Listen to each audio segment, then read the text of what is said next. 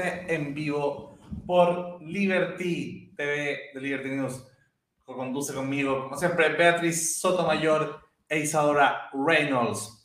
Eh, hoy día vamos a conversar con Javiera Ormazábal, candidata a diputada por el distrito 21 del, por el sur, ¿cierto? Por, por la octava región, si no me equivoco. Eh, sí. Hay violino, lota, cañete, coturmo, eh, eh, y... No, es que es súper grande el distrito, así que no te preocupes, más de alguna comuna se te va a olvidar. Así que primero preguntarte, Javiera, un poco que nos cuentes eh, y te cuentas a los que nos están acompañando por, por qué lista vas, por, eh, por qué distrito, cómo, cómo ha sido un poco esta campaña como la geografía de la campaña. Bueno, eh, gracias chiquillos por la invitación, se pasaron. Eh, para mí es un honor de verdad estar aquí en Liberty News, así como ya me siento así como famosa. Eh, mira, el distrito que yo tengo es un distrito sumamente amplio. Eh, involucra tres provincias, la provincia de Biobío, la provincia de Arauco y de la provincia de Concepción tengo la comuna de Lota. Son 22 comunas que tengo que recorrer. Eh, digamos, esto es mi bandera de lucha dentro de, dentro de la descentralización, también como para potenciar más la regionalización, porque en Santiago tomaron el mapa, dijeron ya de acá a acá estamos súper bien, y se les olvidó que entre medio tenemos la cordillera, la costa. Entonces, eh, tengo más o menos cuatro horas. Yo vivo actualmente en Los Ángeles, o sea, soy nacida y criada en Los Ángeles. Eh, actualmente sigo viviendo en mi, en mi comuna. Eh, pero ponte tú de acá de Los Ángeles a Lota, si es que no tengo taco, Lota que es como lo más cercano, eh, me demoro tres horas y media, cuatro horas, sin tráfico. Y, por, porque por el otro lado, que vendría siendo con Tulmo, es, es, muy difícil cruzar porque nosotros acá también tenemos algo que se llama macrozona sur, en donde a veces se puede cruzar y otras veces no. Y obviamente eh, el resguardo, digamos, de mi equipo para mí es, lo primordial, así que eh, trato de tomar los resguardos necesarios, eh, pero, pero por Contulmo no, no cruzamos. Así que nos quedamos solo por Lota y ahí vamos, digamos, como se llama aquí en el sur, tanteando terreno, cómo va la cosa, para ver si es que nos pueden recibir bien o, mejor volvemos otro día. Eh, bueno, eso respecto del distrito y bueno, ¿en qué lista voy? Yo voy de independiente en, la, en el cupo de Evópoli, soy la única candidata Evopoli eh, dentro de la lista. Eh, voy solita, sin subpacto, así que full aperray.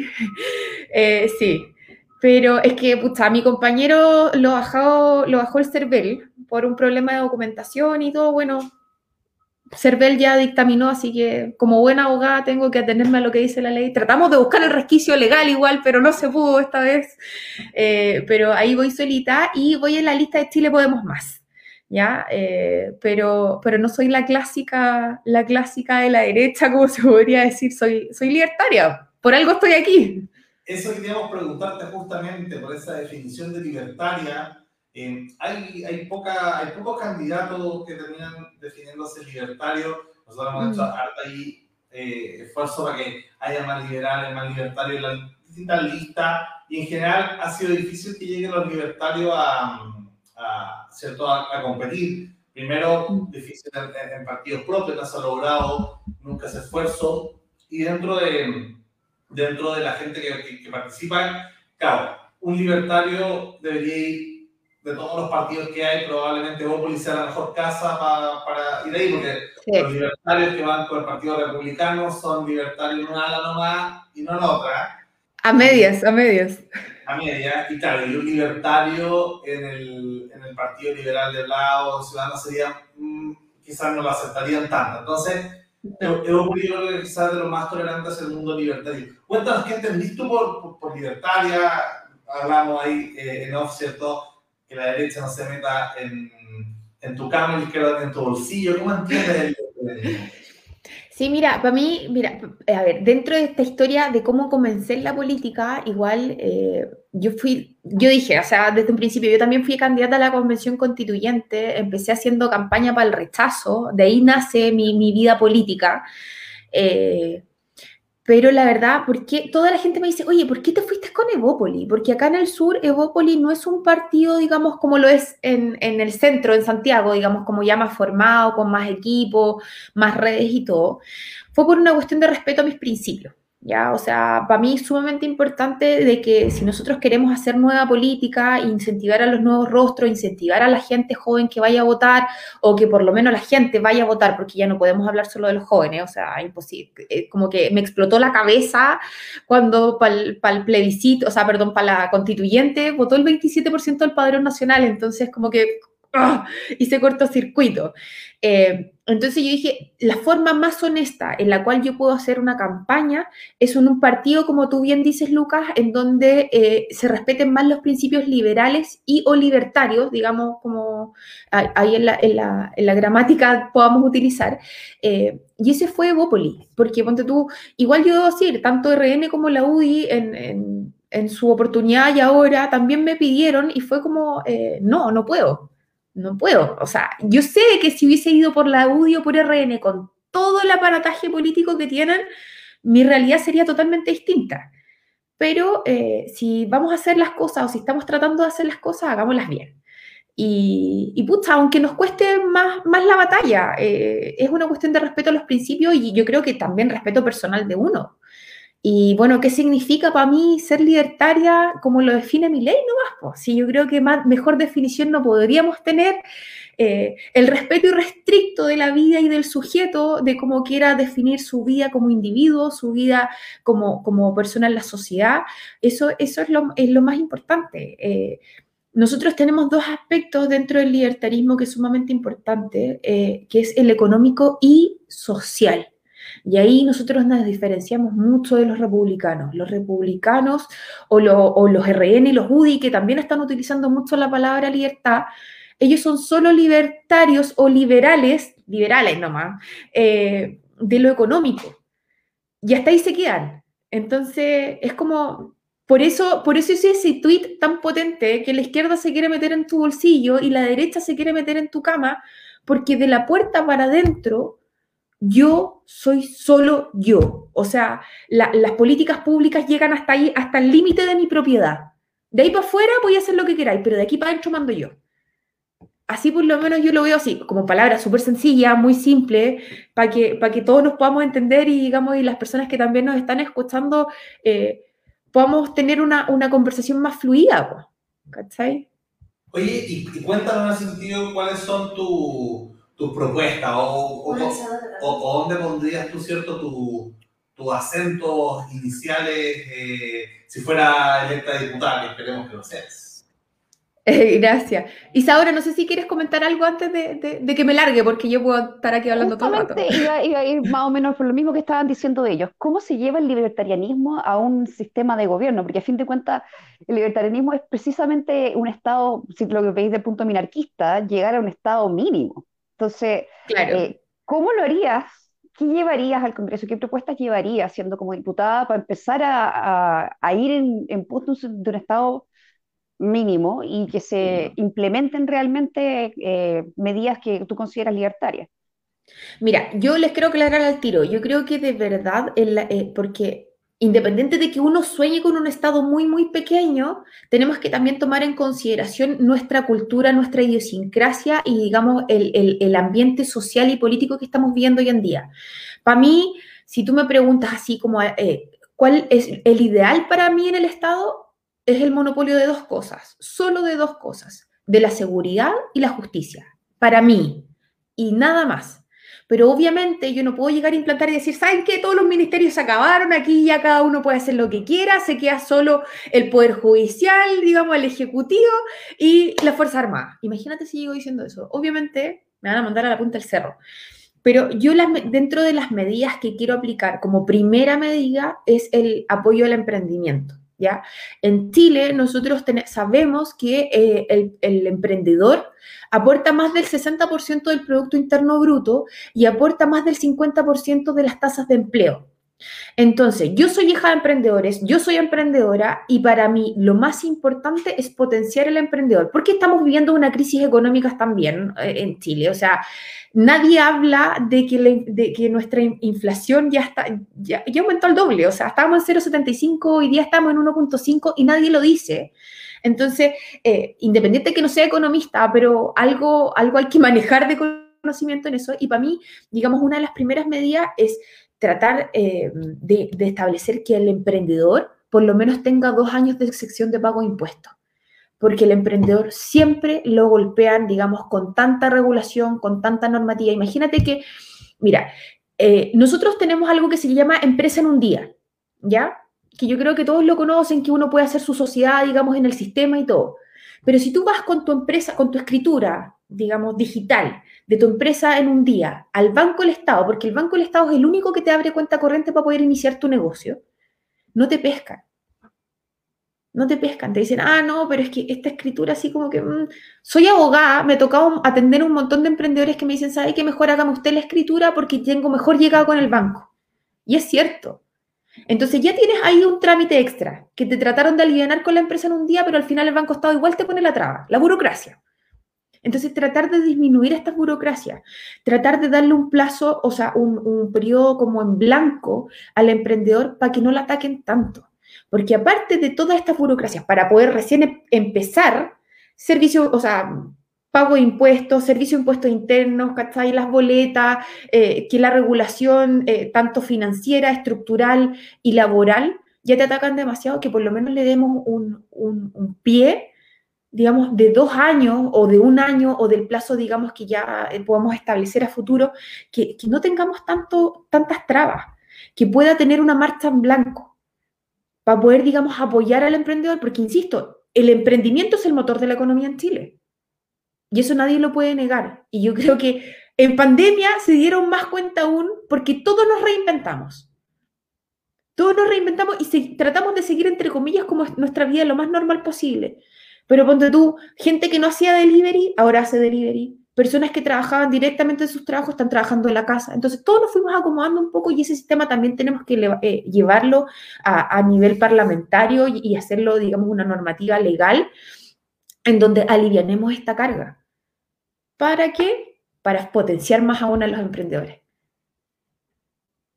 Justo sobre eso, hay un, mm. hay un debate que se da mucho en el libertarianismo, que es con respecto a em, el sueldo mínimo y, la imposición de un sueldo mínimo.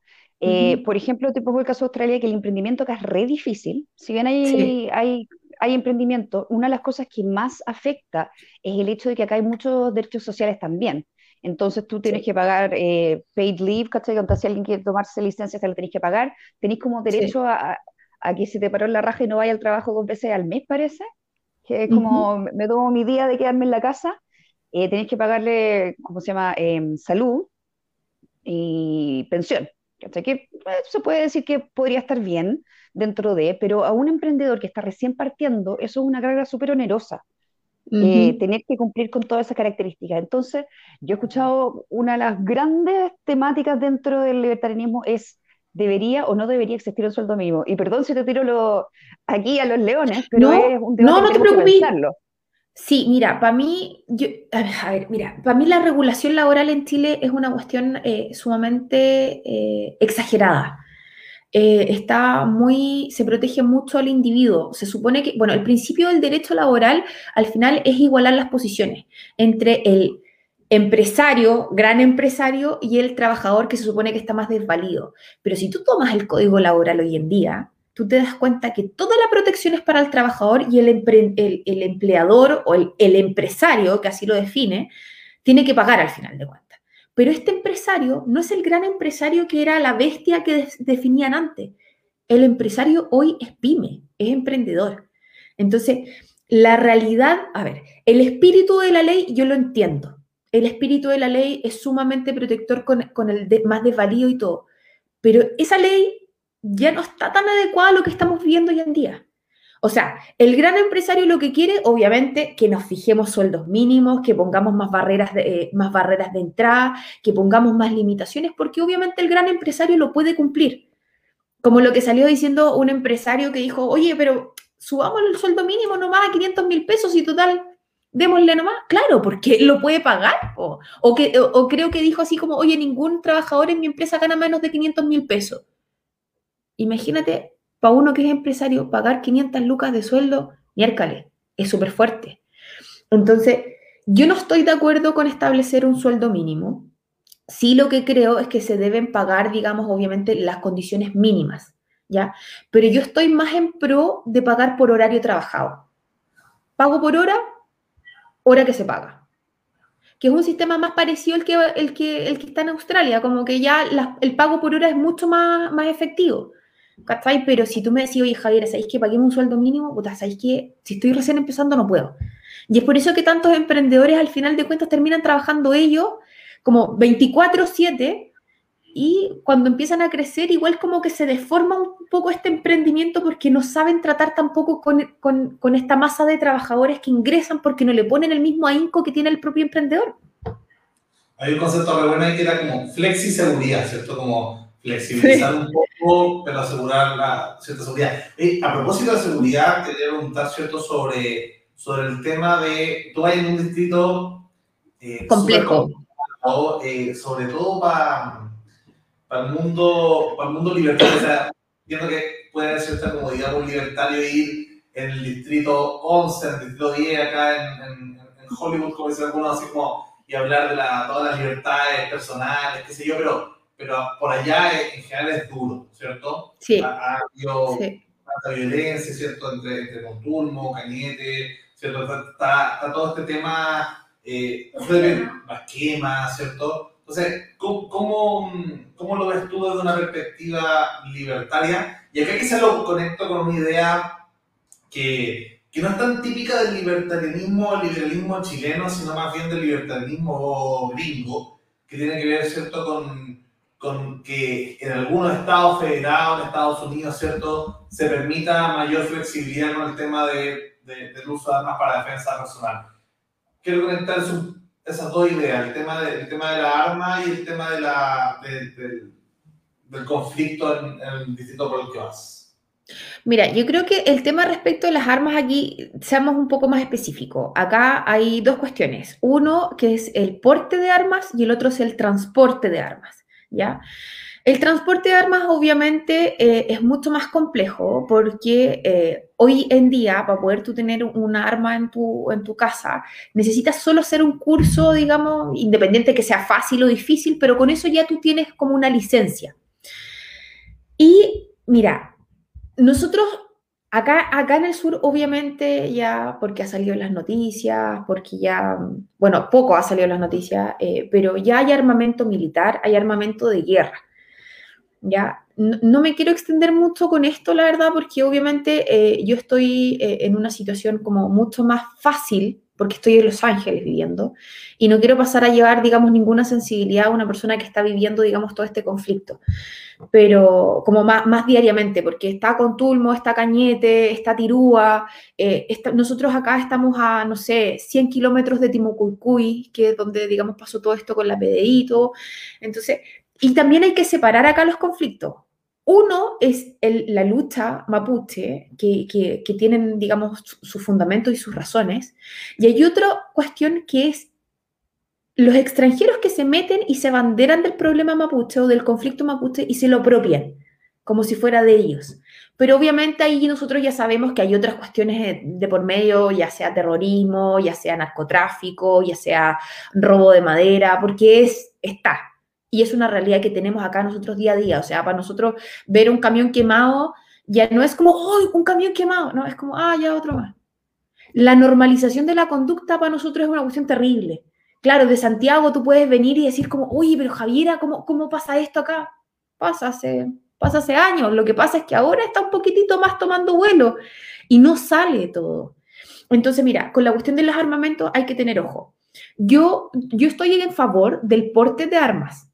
Pero además, lo que a mí me gustaría, y yo lo hablo desde un tema personal, es también, independiente del curso que tengan que hacer las personas para poder manipular, mantener y todo su armamento, es también es, un análisis análisis más psicológico y o psiquiátrico. No soy especialista en esa área, porque tampoco le vamos a permitir, digamos, eh, y aquí como que me salgo de lo libertario un poco, pero igual por una cuestión de seguridad, no le vamos a poder permitir, digamos, que Pedro, Juan y Diego tengan armamento en su casa y lo puedan utilizar.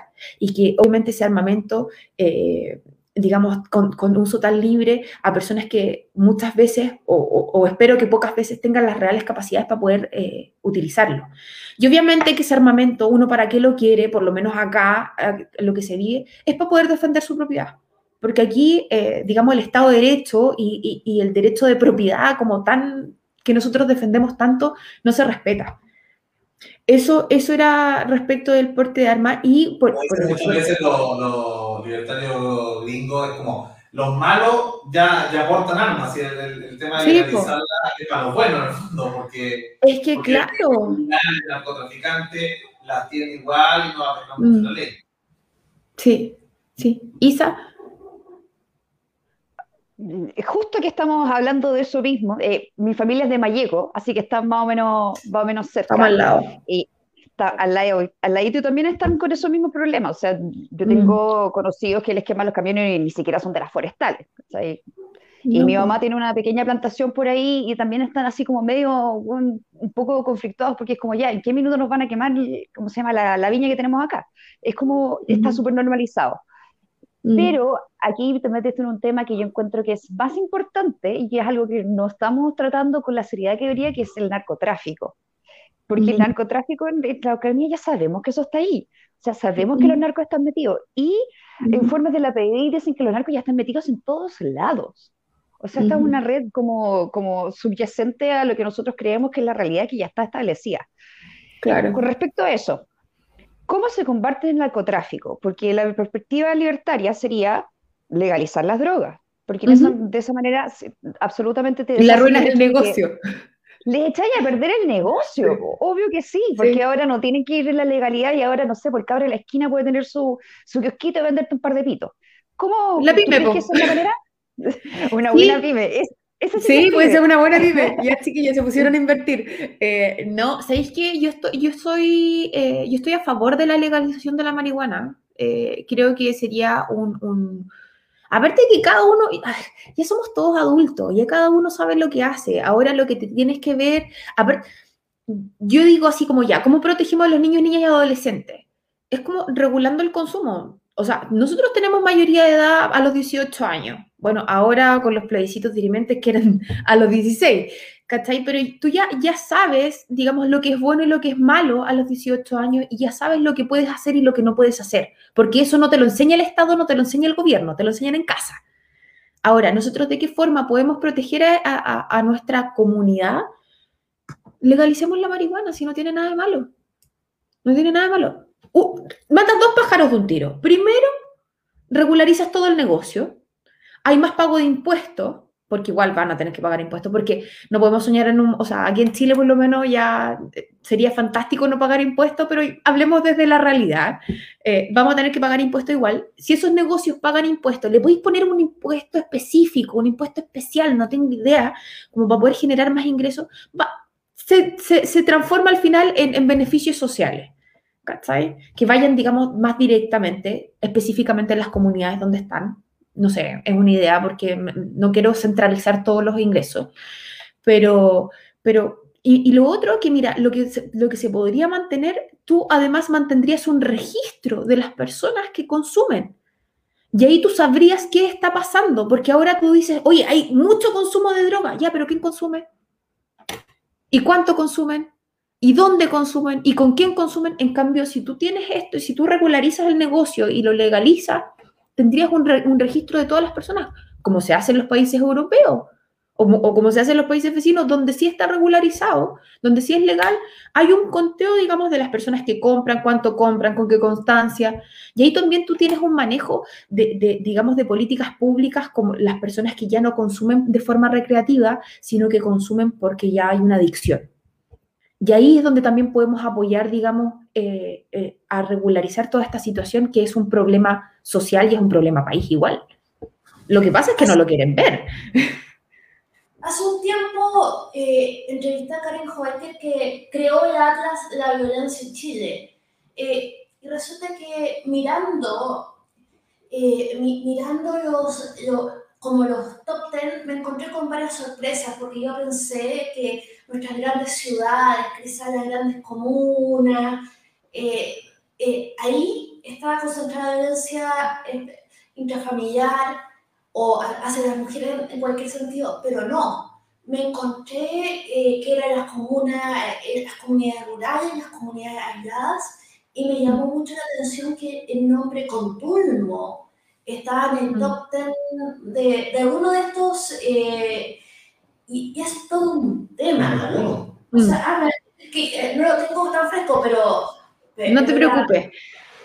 Sí, mira, acá, eh, bueno, el distrito igual involucra muchas comunas eh, rurales, o sea, yo voy literalmente de Cordillera a Mar. Y claro, Contulmos, una de esas comunas, también Alto Biobío, eh, en donde las tasas de violencia intrafamiliar, violencia en contra de la mujer, es una cuestión que se da día a día. Lamentablemente, acá, acá se normalizan las conductas. ¿ya? Y es una cuestión que pasa de generación tras generación. Eh, y lo digo, digamos, con, mucho conocimiento de causa. Yo soy abogada de familia, eh, también atendía a muchas personas dentro de mis funciones como abogada dentro de la Corporación de Asistencia Judicial. Y lamentablemente, eh, uno como abogada igual tienes que ser psicóloga, terapeuta, pañuelo de lágrimas, y dentro de todas estas, dentro de todas estas situaciones también te encuentras con algo chocante para uno, que, que tú dices, de, de, repente, no sé, como llegó una señora y me dijo, bueno, ¿sabes qué? Eh, no importa, porque al final es lo, es lo de él pega. Entonces tú dices así como, ¿cómo, ¿cómo yo trato de ayudar a esta persona? Porque ella se está objetivizando, o sea, se está cosificando, se está, normalizando y está justificando conductas. Entonces, aquí, mira, hay distintos programas de apoyo, con, eh, digamos, por violencia intrafamiliar, medidas de protección con los niños también, porque eso también es una cuestión que se da harto acá, y eh, apoyo, digamos, entre mujeres. Y eso es una cuestión que yo creo que todavía seguimos al debe. Tenéis que pensar que hoy en, día una mujer para que pueda denunciar violencia intrafamiliar y o un hombre también, bueno, en el hombre es un poco más de tiempo, la mujer pasa más de 10 años para que pueda recién hacer la primera denuncia en promedio. En hombre, ese, esa cantidad de años aumenta alrededor de 15, si no me equivoco. ¿ya?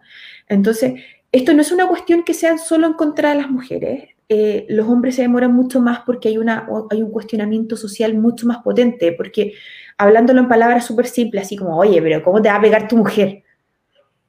Y es como, oye, no solo pegar, hay violencia económica, hay violencia eh, psicológica, hay presiones, hay angustia, que, la verdad no, no, se, no, se, no se están tomando en consideración. Tiene razón Ignacio, acá no hay aparatos todavía que logren la distancia física. Lo único que nosotros tenemos acá son las medidas de alejamiento. Nada más. Y las medidas de alejamiento, de alejamiento perdón, ya sabemos cómo funcionan.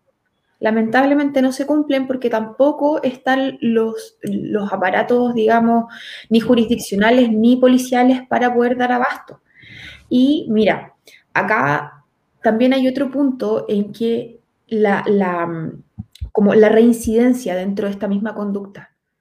Porque claro, muchas veces se hacen las denuncias, tú, digamos, inicias todo este procedimiento porque es un tremendo parataje que se mueve para poder proteger, iniciar procedimientos, protección, eh, intervenciones familiares y todo, y después tú llegas a la hora, porque hay dos audiencias, la audiencia preparatoria, digamos, o, digamos donde se, se, piden todos los, peritajes, y después comienza una audiencia de juicio, y tú llegas a la audiencia de juicio con todos estos estudios hechos, con todas estas, un montón de, de, de, instituciones que se, que se eh, involucraron en el asunto, y después te, dije, te dicen, no, ¿sabes qué? Ya arreglamos el problema, así que ya no queremos funcionar con esto. Entonces tú decías así como, ¿cómo, cómo te puedo ayudar para que siga este procedimiento? ¿De qué forma podemos conversar para que siga esta protección? O sea, el paso que diste, ya seas hombre o seas mujer, es sumamente importante y no es para ti, sino que también es para tu familia, porque cuando recordemos que la mayoría de las veces hay niños involucrados.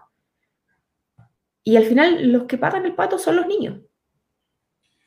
Bueno, yo veo muy en concordancia tu opinión, es cierto, como con la idea de, del feminismo libertario, incluso del masculinismo liberal, porque en el fondo es, evaluar que, que, que, todos podemos ser, ¿cierto?, víctimas de cierta violencia indistintamente de nuestro género. Y me gustaría contarte, Javiera, también así como un par de preguntas cortas como, como para pa conectar, no sé, hablamos sobre marihuana. Eh, hay un tema que es súper controversial dentro del mundo, del mundo libertario y liberal, eh, que divide harto el agua, que tiene que ver con, por ejemplo, el aborto. Eh, aborto libre, tres, tres, causales, en contra. ¿Cuál es tu posición al respecto? Mira, yo como yo, yo soy libertaria, yo protejo la vida de, de la persona que está por nacer. ¿ya? O sea, eh, eh, es ahí donde comienza todo, todo esto del libertarismo para mí, ¿ya? Porque si no tenemos personas, no tenemos derechos, no tenemos libertades, no tenemos nada. Eh, pero sí, mira, estoy muy de acuerdo con el aborto de las tres causales. ¿Y por qué? Hoy en Chile nosotros la discusión se basa solamente en lo que es el aborto, pero nunca hablamos de la educación sexual, ni tampoco hablamos de las medidas posteriores a este aborto o esta protección que se tiene que dar. Imagínate que aquí en Chile solo hay una institución que, protege y es una institución feminista y perdón, se me olvidó el nombre y me quiero matar porque se me olvidó el nombre, pero hay solo una institución que se preocupa de la protección de la mujer, eh, ya sea porque quiso abortar, porque abortó o porque no quiere abortar. ¿Me entiendes? Porque nosotros la discusión solo es el aborto, como, oye, gran solución a este problema social. Pero nosotros no nos tenemos que enfocar en eso, porque el aborto no es la solución, porque después se desencadenan muchos problemas más, problemas, digamos, eh, físicos, problemas psicológicos, inclusive después derivan en problemas psiquiátricos, tanto para la mujer como para el hombre, porque de repente también hay mujeres que se pueden producir o se pueden hacer un aborto, pero no le informan a nadie y hasta ahí llegó, y, el hombre después queda así como, oye, yo, yo, yo sí quería tener el hijo, yo me, yo me podía hacer cargo de ese hijo. Entonces, mira, el, el, el, asunto, perdón, me, me, desconcentré con uno los comentarios. Eh, el asunto aquí yo creo que la discusión tenemos que elevarla mucho más aún. ¿Cómo? Mira, si nosotros establecemos aborto, ya sea tres causales, ya sea libre, porque yo ya, ya, ya saben mi opinión, yo estoy de acuerdo con el aborto de las tres causales, yo protejo la vida, pero la opinión que vale no es solo la mía hay que recordar que, que, si yo llego al Parlamento, yo voy a estar eh, legislando como política pública. Va a valer más la opinión de la, de la, ciudadanía que mi opinión. Yo voy a estar ahí como una sola representante. Como dijo Mañalitz en su oportunidad también, él dijo, yo no puedo legislar con mi religión, sino estaría legislando solo para mí y no para la comunidad, que al final uno como, como buen servidor público lo que quiere es el bien común. Pero mira, en esto del aborto, nosotros tenemos que establecer más mecanismos de educación, más eh, eh, mecanismos prevencionistas, más mecanismos de protección, porque todo el mundo lo está viendo como la solución, hoy aborto libre y seguro y que esto y que lo otro, pero no, pero hablemos, hablemos, digamos, entre líneas, o sea, ¿qué vamos a hacer? ¿De qué forma lo podemos hacer? Porque evidentemente, si es algo que se está pidiendo y es algo que la sociedad considera necesario, nosotros como futuros legisladores tenemos que decir, ok, ¿de qué forma nosotros establecemos políticas públicas para, digamos, que este aborto o esta gran solución que se está dando, que se aplique en la menor medida posible, que sea solo en los casos estrictamente necesarios y que no haya, digamos, después consecuencias? Porque si una persona aborta, ok, tomémosla, eduquémosla, expliquémosle, todos los asuntos médicos, psicológicos, legales que hay eh, relacionados con esto, y después tengamos un acompañamiento asistido, no solo para ella, sino que para él y eventualmente a la familia que va a involucrar.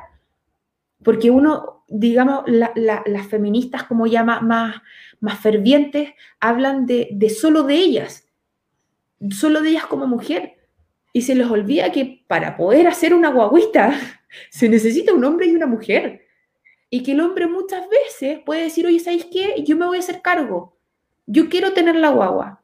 ¿Me entiendes? Yo quiero tener a, a, este niñito o esta niñita después eh, dentro de mi, de mi, protección. Que también existan mecanismos ahí legales para poder decir, ok, ¿sabes qué? La mujer no quiso tener esta guagua y todo, ok, que entregue la patria potestad, que no se paguen alimentos, que exista esto, lo otro, que haya una desvinculación, pero que también que se le dé la oportunidad al hombre para poder tener voz y voto en la situación. Si, si la situación, perdón, hablar así, la, la situación no es solo la mujer, es también el hombre. En nuestro movimiento justamente estamos, nosotros tenemos un movimiento futuro partido político llamado Libres y justamente debatíamos un par de, semanas sobre la idea del, del, aborto masculino el aborto paternal, justamente en la línea en, la, en, la que iba, en, la, que ibas tú, pero que haya una decisión, claro, conjunta. Eh, sí. También en los temas un poco más, eh, como, como a preguntas rápidas, tú eres candidata, por más que vaya independiente, para la lista Chile Podemos Más. Sí. Eh, y, y, estamos, y, y, estamos vinculados, ¿cierto?, temas de las parlamentarias con el tema presidencial está, uh como representada por el candidato Chile Podemos Más, eh, o, o, no, porque también...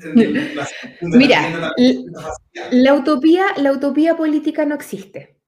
¿Ya? Pero sí hay un candidato que me representa eh, mucho más que otros, que es Sichel. ¿Ya? Hay distintas medidas económicas que Sichel tiene y, también de seguridad, que no se habla mucho, eh, porque existe lo que quiere también es crear fuerzas especiales para poder, digamos, combatir todo esto que existe en el sur. Y, no sé, pues medidas, o sea, políticas eh, sociales muy buenas desde mi punto de vista, digamos, que es como, ponte tú, la pensión segura para los niños. Porque como, como abogada de familia te lo digo, hay una lucha pero tremenda antes de que una persona pague pensión de alimentos a sus propios hijos. Eh, no sé, pues la reducción de los impuestos, eventualmente podemos, podemos batallarlas ahí. No soñemos con una reducción de impuestos ya al 10% porque eso va a ser imposible y menos en la economía con la que estamos llevando hoy en día, pero que si ese 19% baje sería fantástico. No sé, ponte tú, la devolución de los impuestos tanto de los medicamentos como de la canasta básica, igual es una medida sumamente importante. ¿Cachai? Entonces, ¿Y por qué? Y usted me puede decir, oye, ¿por qué te representa Sichel, que ya es el candidato de mi lista, y no te, puede, no te representa Cast? Y ahí volvemos nuevamente con, este, con esta apropiación de la palabra libertad que tiene Cast, que él se apropia solo de lo económico y no de lo social. Y por lo menos Sichel sí está tratando de hacer esto, de hacer una, una, una campaña, digamos, obviamente con, con su forma de pensar y todo, pero también abrazando un poco más los principios libertarios, que es lo económico y lo social. Y en ese sentido, el, el matrimonio igualitario eh, y la adopción de hijos, ¿te parece bien? Ahí le paso la palabra a eso. Isa, ¿quieres comentar algo antes de responder? ¿No? ¿Le doy? Ya. Sí, mira, ¿sabéis qué? Yo no tengo ningún problema. Yo no tengo ningún problema, insisto, de lo que tú hagas de la puerta de tu casa hacia adentro, ese es tu problema. Lo que pasa es que yo creo que hay, una, una, una, mixtura. Siempre nosotros tenemos que recordar que iglesia y Estado tienen que estar separados, siempre. Y hoy en día nosotros tenemos una definición de matrimonio en el Código Civil, que es una definición de matrimonio que es una cuestión religiosa, o sea, la unión eh, actual indisoluble para toda la vida entre un hombre y una mujer, para vivir juntos, procrear y auxiliarse mutuamente. Entonces tú decías así como, puta, y si yo me quiero casar y no quiero tener hijos, entonces no entro en esa definición. O sea, no sé, ponte tú, qué sé yo, si yo hablo con mi marido y le digo, ¿sabéis qué? Yo no quiero tener hijos. Entonces ya no entro dentro de la definición ni del código civil ni de la iglesia, pero igual mi matrimonio es válido porque estamos casados entre hombre y mujer. Pero no estoy cumpliendo con una de las finalidades. Entonces, mira, si tú me preguntas a mí, aquí tiene que haber un contrato. Contrato entre personas individuales Tú te casas con quien quieras, si quieres lo llamas matrimonio, si quieres lo llamas unión civil, si quieres lo llamas como, como lo llames, porque al final de cuentas, para mí lo que importa es que a futuro esas personas tengan protegidas sus propiedades. Y nada más. Si lo que hagan de la puerta de su casa para adentro es problema de ellos, es problema de uno. No es problema del Estado ni del gobierno que está de turno. Entonces yo, yo no tengo ningún problema. Yo, para mí, el matrimonio igualitario si quieren lo llamamos matrimonio, sino porque matrimonio es un concepto más religioso. Eh, si quieren lo llamamos contrato eh, privado entre particulares, no sé, PPP, eh, podría, podría ser también, no sé, yo insisto, yo no sé por qué tanto hay tanto candidato como que se da vuelta y te dice, no, es que lo que pasa es que la familia, que esto, oye, el concepto de familia igual es un concepto religioso. Imagínate que si uno sigue, yo, te doy el ejemplo de mío, yo todavía no, no tengo hijos, no he podido tener hijos y los estoy buscando hace mucho tiempo y no he podido. Entonces, dentro del concepto religioso de familia, yo todavía no soy familia, porque yo tengo a mi marido y a mi perrita. ¿Cachai? Entonces, no somos familia para la iglesia.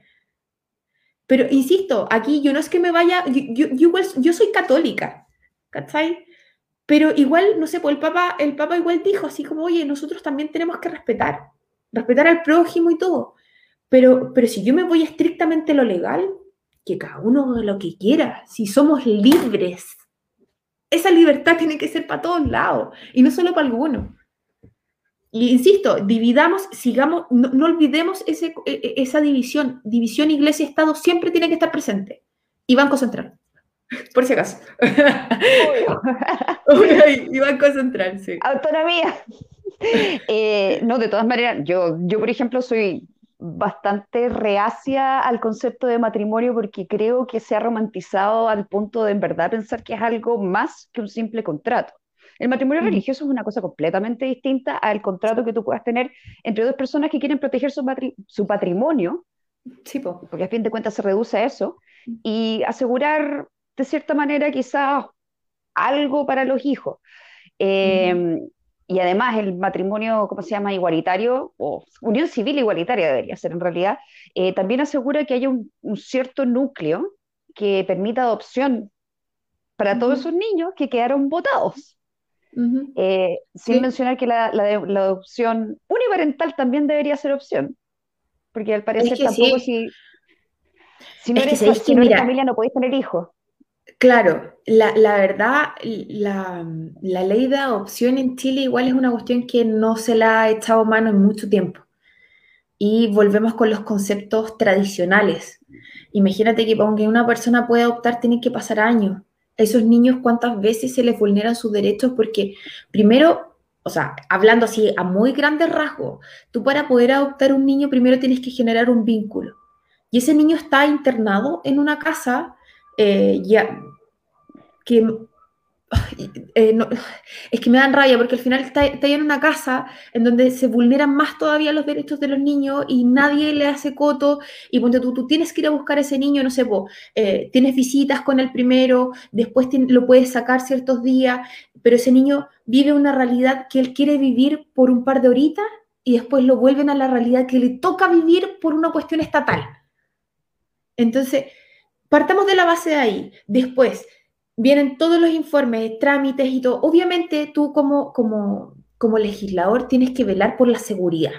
¿Ya? Y esa seguridad de los niños igual hay que, hay que hacer análisis, hay que hacer estudios, hay que involucrar, digamos, instituciones, pero que sean ciertas, en donde te, analicen a ti también como sujeto si tú eres apto o no para poder tener este niño, porque igual es un proceso muy chocante cuando tú quieres adoptar un niño y, y digamos, la presión social, porque también convengamos que la adopción tampoco es una cuestión que uno hable así como, no, mi hijo es adoptado, no sé, que no tiene nada de malo pero igual te juzgan. Entonces, ese juzgamiento también como uno como adulto, también tenés que estar preparado para todo eso, porque eh, los chilenos somos súper buenos para poder juzgar a la gente. Entonces, para eso también te tienen que preparar. Entonces, yo digo, con todo este, con todo este lío que hay en el Sename, que bueno, ya, eh, ya, se, ya se puso coto a esto, pero esperemos que las próximas políticas públicas den el ancho con el problema que tenemos, porque es un gran problema y como no son votos, nadie se preocupa de ellos.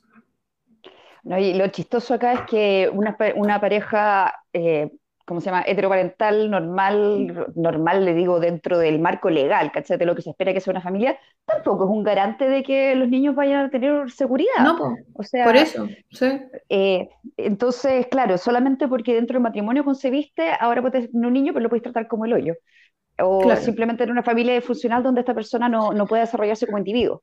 Ahora, de vuelta a las preguntas rápidas considerando lo que está pasando en la Convención Constituyente. Y yo te iba a contar anecdóticamente que yo llegué a ti por un amigo que está en tu distrito.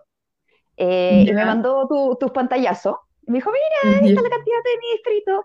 Y él ya me había explicado el problema del distrito y cómo estaba distribuido y el problema que entre Lota y Contulmo parece que es que tenía ese puente que no siempre podéis cruzar, que tienes que darte una vuelta. Y me dijo, esta cosa está pésimamente mal dividida porque de Santiago no saben cómo se ve, cómo es geográficamente este punto, dijeron, ah, ya, población suficiente va a ser un distrito.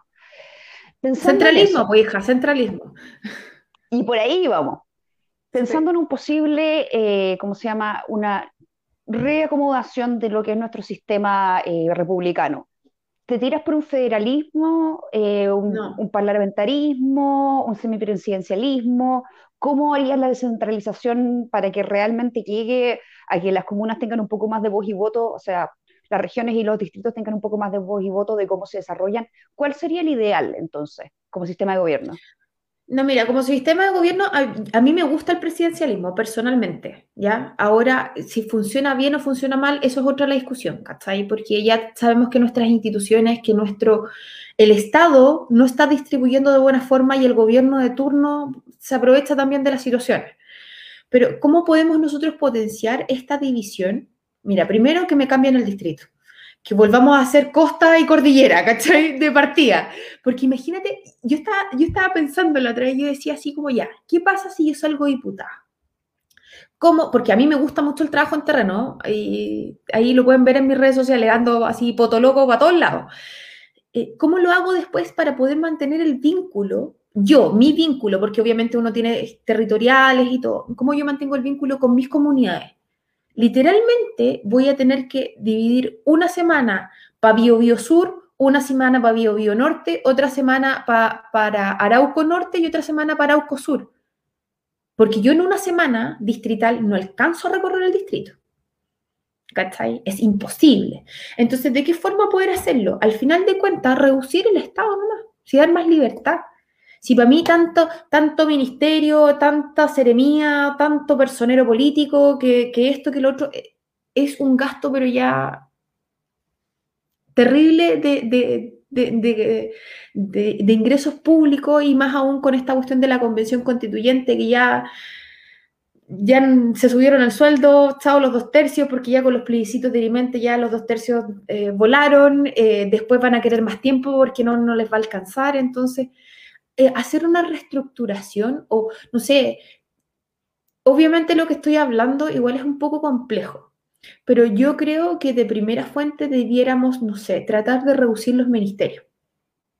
Porque tenemos ministerios para salud, ministerio de educación, ministerio del interior, ministerio eh, del perico los palotes, de amarillo, de verde, azul, de rojo, ¿cachai? O sea, tenéis de todo ver, digamos, de qué forma podemos unificar estos ministerios, que existan, digamos, otra estructura para que existan menos funcionarios públicos. Si cómo es posible que cada vez, cada gobierno que pasa, crea un ministerio nuevo.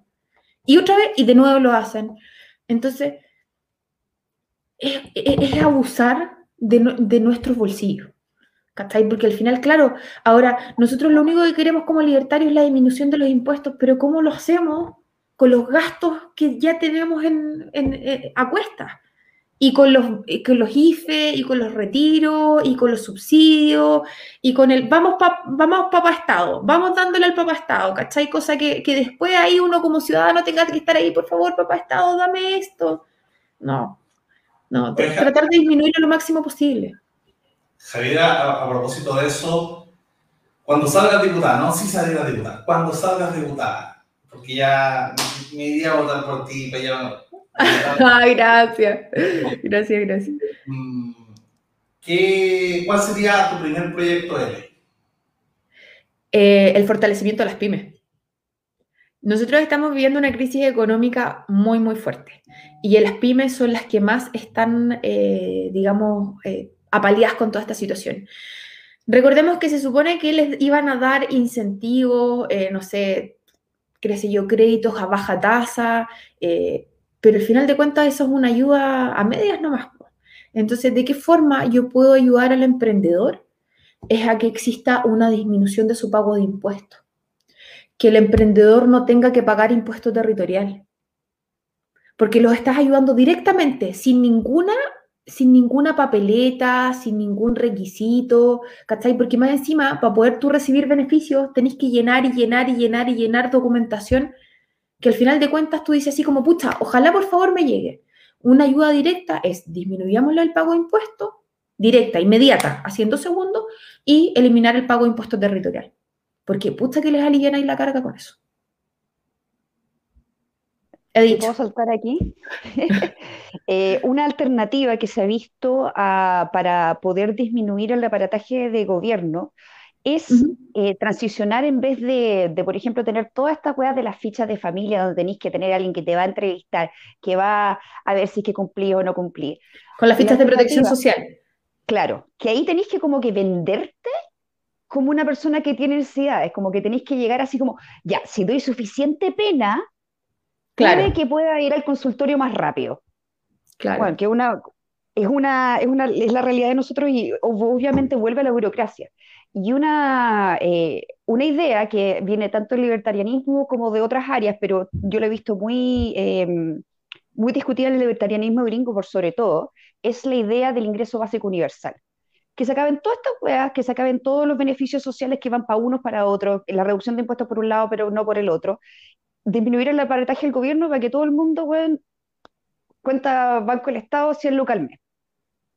Sin intermediario, sin Milton gobierno. Friedman Milton. Friedman, Milton Friedman, Sí. eh, ¿cómo se llama? Eh, eh, Martin Luther King Jr. también.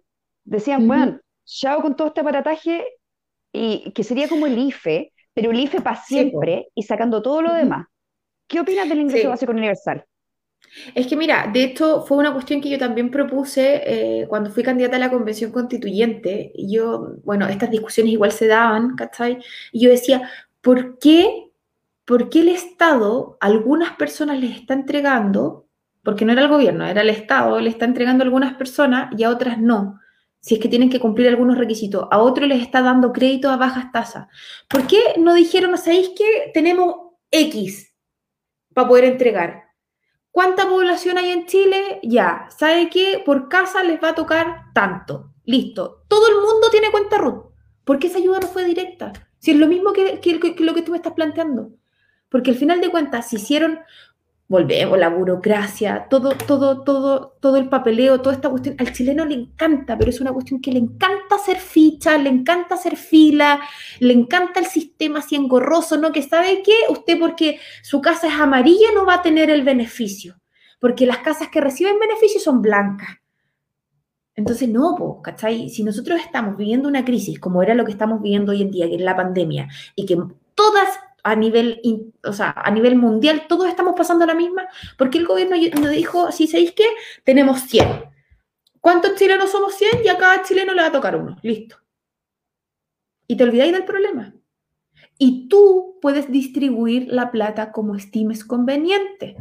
Porque al final de cuentas, con esta cuestión que un mes sí, otro mes no, puta, te tienen así como indeciso, pues, ¿cachai? O sea, te tienen literalmente como loro en el alambre. Entonces, el que te entreguen la plata y que te digan, ya, ¿sabéis que tenemos esto? No vamos a tener nada más, pero tú, tú ves cómo lo distribuyes, tú ves Sí, tú ves, ¿cachai? Cómo lo distribuyes en tu familia, con los ingresos, si te juntas, si no te juntas, si, oye, ¿sabéis qué? Con el vecino puedes hacer un emprendimiento, ¿cachai? Con la plata que te entregaron, no sé, pero que cada uno pueda hacer lo que quiera con lo que tiene. Así A mí lo que yo he visto, sí, yo lo que he visto es que la gente, el Estado, con su visión paternalista, no confía en su gente. Si esa es la en la que se reduce. Se conf- Sí, no po. se confía, ah, es que si le damos plata a todos, se la van a gastar en copete. ¿Y tú crees que el próximo mes, después de cachar que se le fue toda la plata, no va a ser como, oh, concha tu madre, toda la plata que yo tenía se me fue en copete? Quizás debería usarla en esto y pensar en todas las dueñas de casa que recibirían su plata y podrían hacer lo que quisieran con ella, ¿cachai? Probablemente encargarse de que el papito corazón que no está pagando pensión, puta, yo sé que tengo este colchón todos los meses y me puedo planificar con este colchón. Pero, la, Ujú. pero el Estado no confía en su gente, sino que se lo van a gastar en otra cosa. Puta wea de ¿Qué le ellos. importa? ¿Qué te importa? ¿Qué te importa? No, pero- tus, tus pero- ciudadanos aprenderán.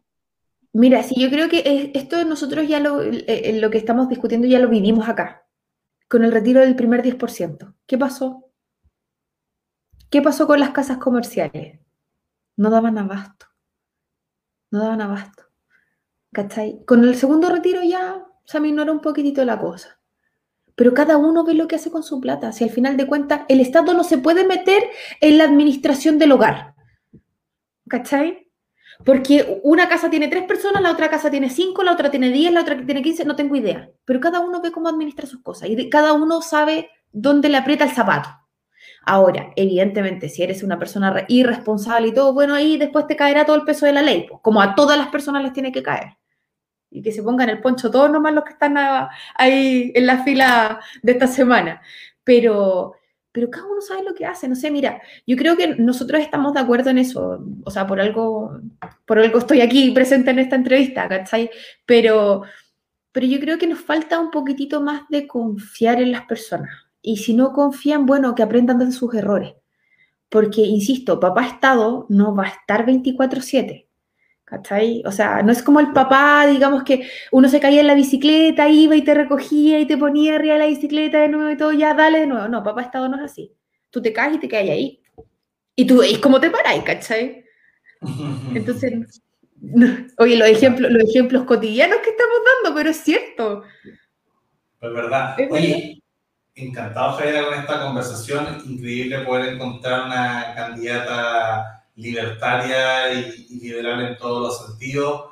Em, así que muchas gracias por esta conversación. Encantado gracias también nuevamente a los que nos comentaron, Felipe, Ignacio, Wharton. Em, así que, sin más, bueno, de Javiera Ormazábal, Distrito 21, eh, tú vives en Los Ángeles, ¿no? Desde ahí es tu central de, Nací y cría. Nací y cría en Los Ángeles, penalista, pro, eh, pro transporte de armas, con cuidado, obviamente, responsabilidad, pro legalización de la marihuana, eh, pro bajar impuestos, reducir ministerios, una libertaria de verdad. Así que, sin más, muchas gracias Isadora, muchas gracias Beatriz y Javiera, mucho éxito en la campaña y contacto. Muchas gracias. Muchas gracias, chiquillos. Gracias por la invitación. Gracias a todas las personas que se tomaron el tiempo de escucharnos, de comentar.